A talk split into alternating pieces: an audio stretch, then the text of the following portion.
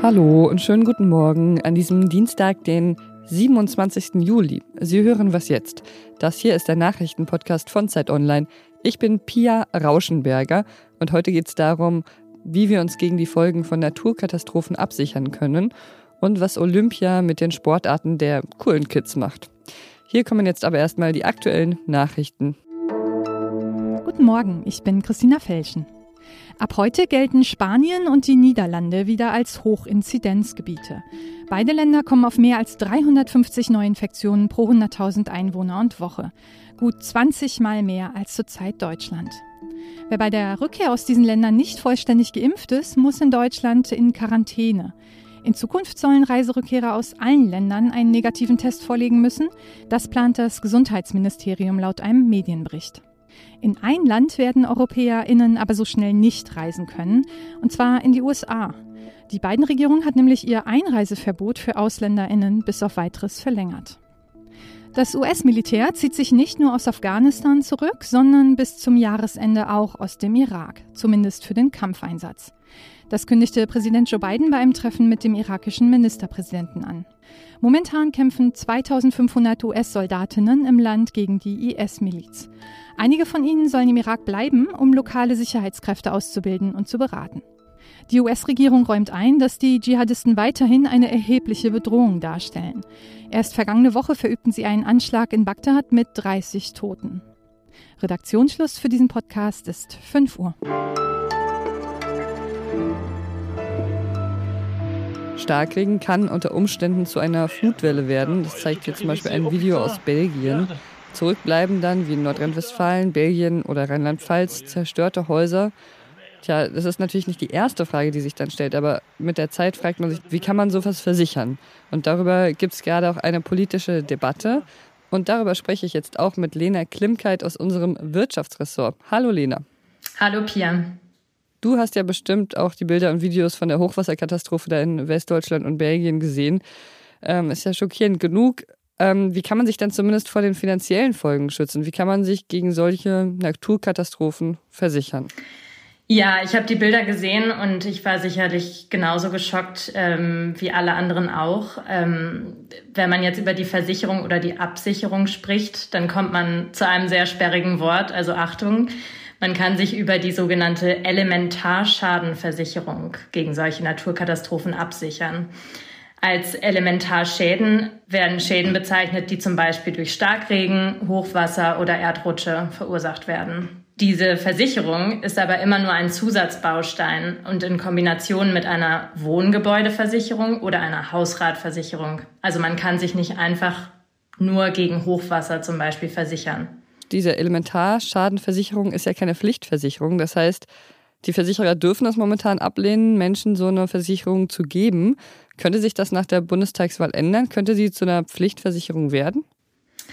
Also die Frage der Pflichtversicherung wird auf jeden Fall gerade kontrovers diskutiert. Ähm, und das ist auch schon nach heftigen Unwettern und Hochwasser in der Vergangenheit passiert. Die Versicherungswirtschaft sagt, naja, also wir können eigentlich praktisch alle Gebäude versichern in Deutschland. Also 99 Prozent der Gebäude können wir versichern. Ähm, die Frage auf Seite der, der VerbraucherInnen ist aber, zu welchem Preis? Es ist ja momentan so wohl, dass 46 Prozent der Haushalte diese Versicherung haben, ne? Genau, also 46 Prozent der Gebäude sind derzeit äh, gegen Elementarschäden versichert.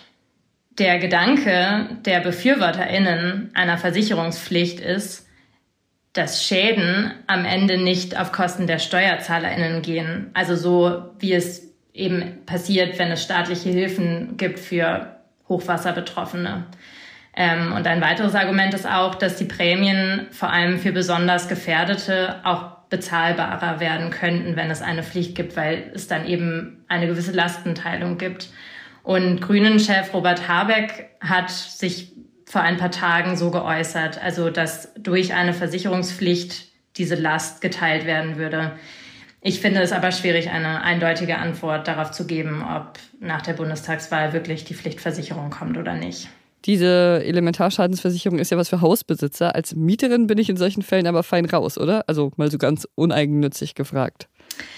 Also du bist als Mieterin insofern fein raus, ähm, dass du dich nicht selbst um die Versicherung des Gebäudes kümmern musst. Allerdings können die VermieterInnen die Kosten für die Versicherungen auf die MieterInnen umlegen. Das heißt, als MieterInnen bezahlen wir für die Gebäudeversicherung und auch für diese Elementarschadenversicherung. Ein Sprecher der Verbraucherzentrale nannte das in unserem Gespräch ein Manko im Mietrecht. Ähm, er sagte, eigentlich sei der Schutz der Immobilie ja nicht Angelegenheit des Mieters, sondern des Vermieters. Okay, danke dir, Lena. Gerne, Pia.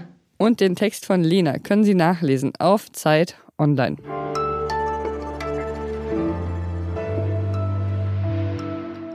Und sonst so? Das ist eine Geschichte wie ein Märchen. Ein thailändischer Krabbenfischer hat sich ein Mittagessen aus gerade gefischten Meeresfrüchten zubereitet und ist dann dabei mit dem Messer auf etwas so Hartes gestoßen. Es war eine Perle. Und zwar eine Perle, die Melonenschnecken produzieren, aber die nur sehr, sehr selten ist. Es ist eine gelb-orangene Perle und die, das hat dann sein Bruder ziemlich schnell im Internet rausgefunden, ziemlich wertvoll sein könnte. Offiziell wurde der Wert noch nicht gecheckt, aber eine ähnliche Perle, die Anfang des Jahres von einem anderen Fischer aus der Region gefunden wurde, hat einen Wert von etwa 300.000 Euro. Also insofern könnte diese kleine Perle so einiges im Leben dieses Krabbenfischers verändern. Schön wäre es, wenn ich auch mal so eine schöne kleine Perle oder irgendeinen anderen tollen Fund in meiner Mittagspause machen würde. Sie dürfen jetzt auch dabei sein. Sie sind jetzt auch Teil des Clubs. Surfen, Baseball, Skateboard, Karate und Klettern sind jetzt olympische Disziplinen. Vielleicht werden die die Olympischen Spiele ein bisschen weniger spröde und ein bisschen lässiger machen. Ja, aber was passiert mit den Sportarten jetzt, wo sie eben Teil dieses Olympiazirkuses sind? Das frage ich meinen Kollegen aus dem Sportressort Christian Spiller, der für uns vor Ort berichtet. Hi Christian. Hallo Pia. Du hast einen Text geschrieben über den Wettkampf der Skater und da schreibst du, die Klischees. Im Olympischen Skatepark leben sie. Ja, ziehen die Skater da bei Olympia also eiskalt ihr lässiges Hoodie-Kopfhörer-Kifferding durch, so wie auf der Straße? Also äh, Hoodies haben sie nicht getragen, ja, dafür war es zu heiß. Das ist wirklich ziemlich warm hier in Tokio und da gab es keinen Schatten mittags. Äh, das war ganz schön unangenehm. Kopfhörer dafür fast alle. Äh, ja, gekifft weiß ich natürlich nicht, aber ich denke mal nicht, weil es gibt auch Dopingkontrollen und die würden sie nicht bestehen. Also äh, haben sie es zumindest äh, vor diesem Wettkampf mal sein gelassen. Aber man merkt schon, dass die äh, anders sind als die meisten anderen Olympiateilnehmer. Die ganze Attitüde ist so ein bisschen lässiger. Sie wirken so, als wollen sie eher Spaß haben, als sei Gewinnen egal. Ja, da wird so eine Pressekonferenz dann danach auch mal mit so einem WhatsApp eröffnet. Ja. Aber der Sieger bei den Männern, der Japaner ähm, Yuto Horigome, der steht schon für so einen sehr perfektionistischen Skateboard-Stil. Also schon so wenig dafür, dass diese ganze Sache halt dann doch sich zu einem richtigen Leistungssport entwickelt und es nicht mehr nur darum geht, irgendwie eine gute Zeit zu haben. Vielleicht eine etwas spießige Frage jetzt von mir, aber ist es nicht auch ein bisschen schwierig, dass Sie da völlig ohne Schuhe und Helm skaten? Also nicht so ein wirklich gutes Vorbild, oder? Das, äh, das ist komplett richtig. Das ist mir auch aufgefallen. Vor allen Dingen, weil sie ja ziemlich oft hinfallen. Also selbst die Besten, äh, also so gefühlt schon so fast so jedes zweite Mal landen sie dann auf dem Hosenboden oder auf dem, auf dem Rücken und rollen sich dann aber schön ab, aber es sieht trotzdem sehr wild aus. Es gibt eine Regel. Äh, wer unter 18 ist, muss einen Helm tragen. Von Plant. Und da steigt sie ab. Bei den Frauen, da zum Beispiel die Siegerin Momiji Nishiya, auch eine Japanerin, die war 13 und hat deswegen einen Helm getragen. Und natürlich steht der Helm so ein bisschen für die Grund, Grundfrage ja, zwischen äh, einen in Regularien eingebetteten Sport und so diesem ursprünglichen anarchischen Gedanken, der mal dahinter steckte. Und noch äh, ja, äh, siegt halt die Lässigkeit.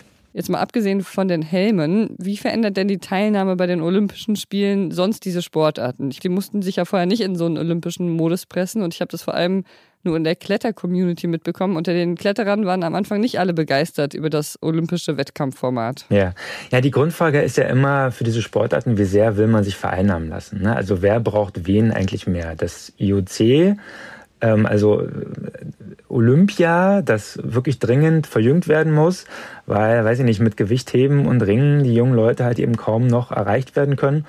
Oder äh, brauchen die Sportarten Olympia mehr, ne, weil sie damit natürlich auch populärer werden. Und äh, mehr Popularität muss ja auch nicht schlimm sein. Ähm, In Japan gab es jetzt eine, oder könnte es jetzt anlässlich dieses Doppelsiegs der Japaner eine ganz interessante Debatte geben, weil ähm, hier Skateboarden schon noch als sehr rüpelhaft und rowdyhaft gesehen wird. Ne? Skater sind laut, die machen Lärm. Manchmal werden sie sogar als Yankees beschimpft, habe ich gelesen und dann von der Polizei weggeschickt. Ich glaube, insgesamt würde ich sagen, dass es den Sportarten eher gut tut, wenn sie, ähm, wenn sie beliebter werden, weil äh, dann ja einfach die Chance größer ist, mehr Leute für die an sich ja tollen Sachen, die dort geboten werden, zu begeistern. Danke dir, Christian. Bitteschön. Und auch Christians Text zu den Skateboardern finden Sie auf Zeit Online. Empfehle ich Ihnen sehr. Falls Sie auch mal was schreiben möchten, zum Beispiel eine HörerInnen-Mail, dann habe ich eine Adresse für Sie. wasjetzt.zeit.de heißt die. Ich bin Pierre Rauschenberger. Machen Sie es gut. What's up? Sie hören was jetzt, den Nachrichtenpodcast von Zeit Online. Naja, ich übe noch.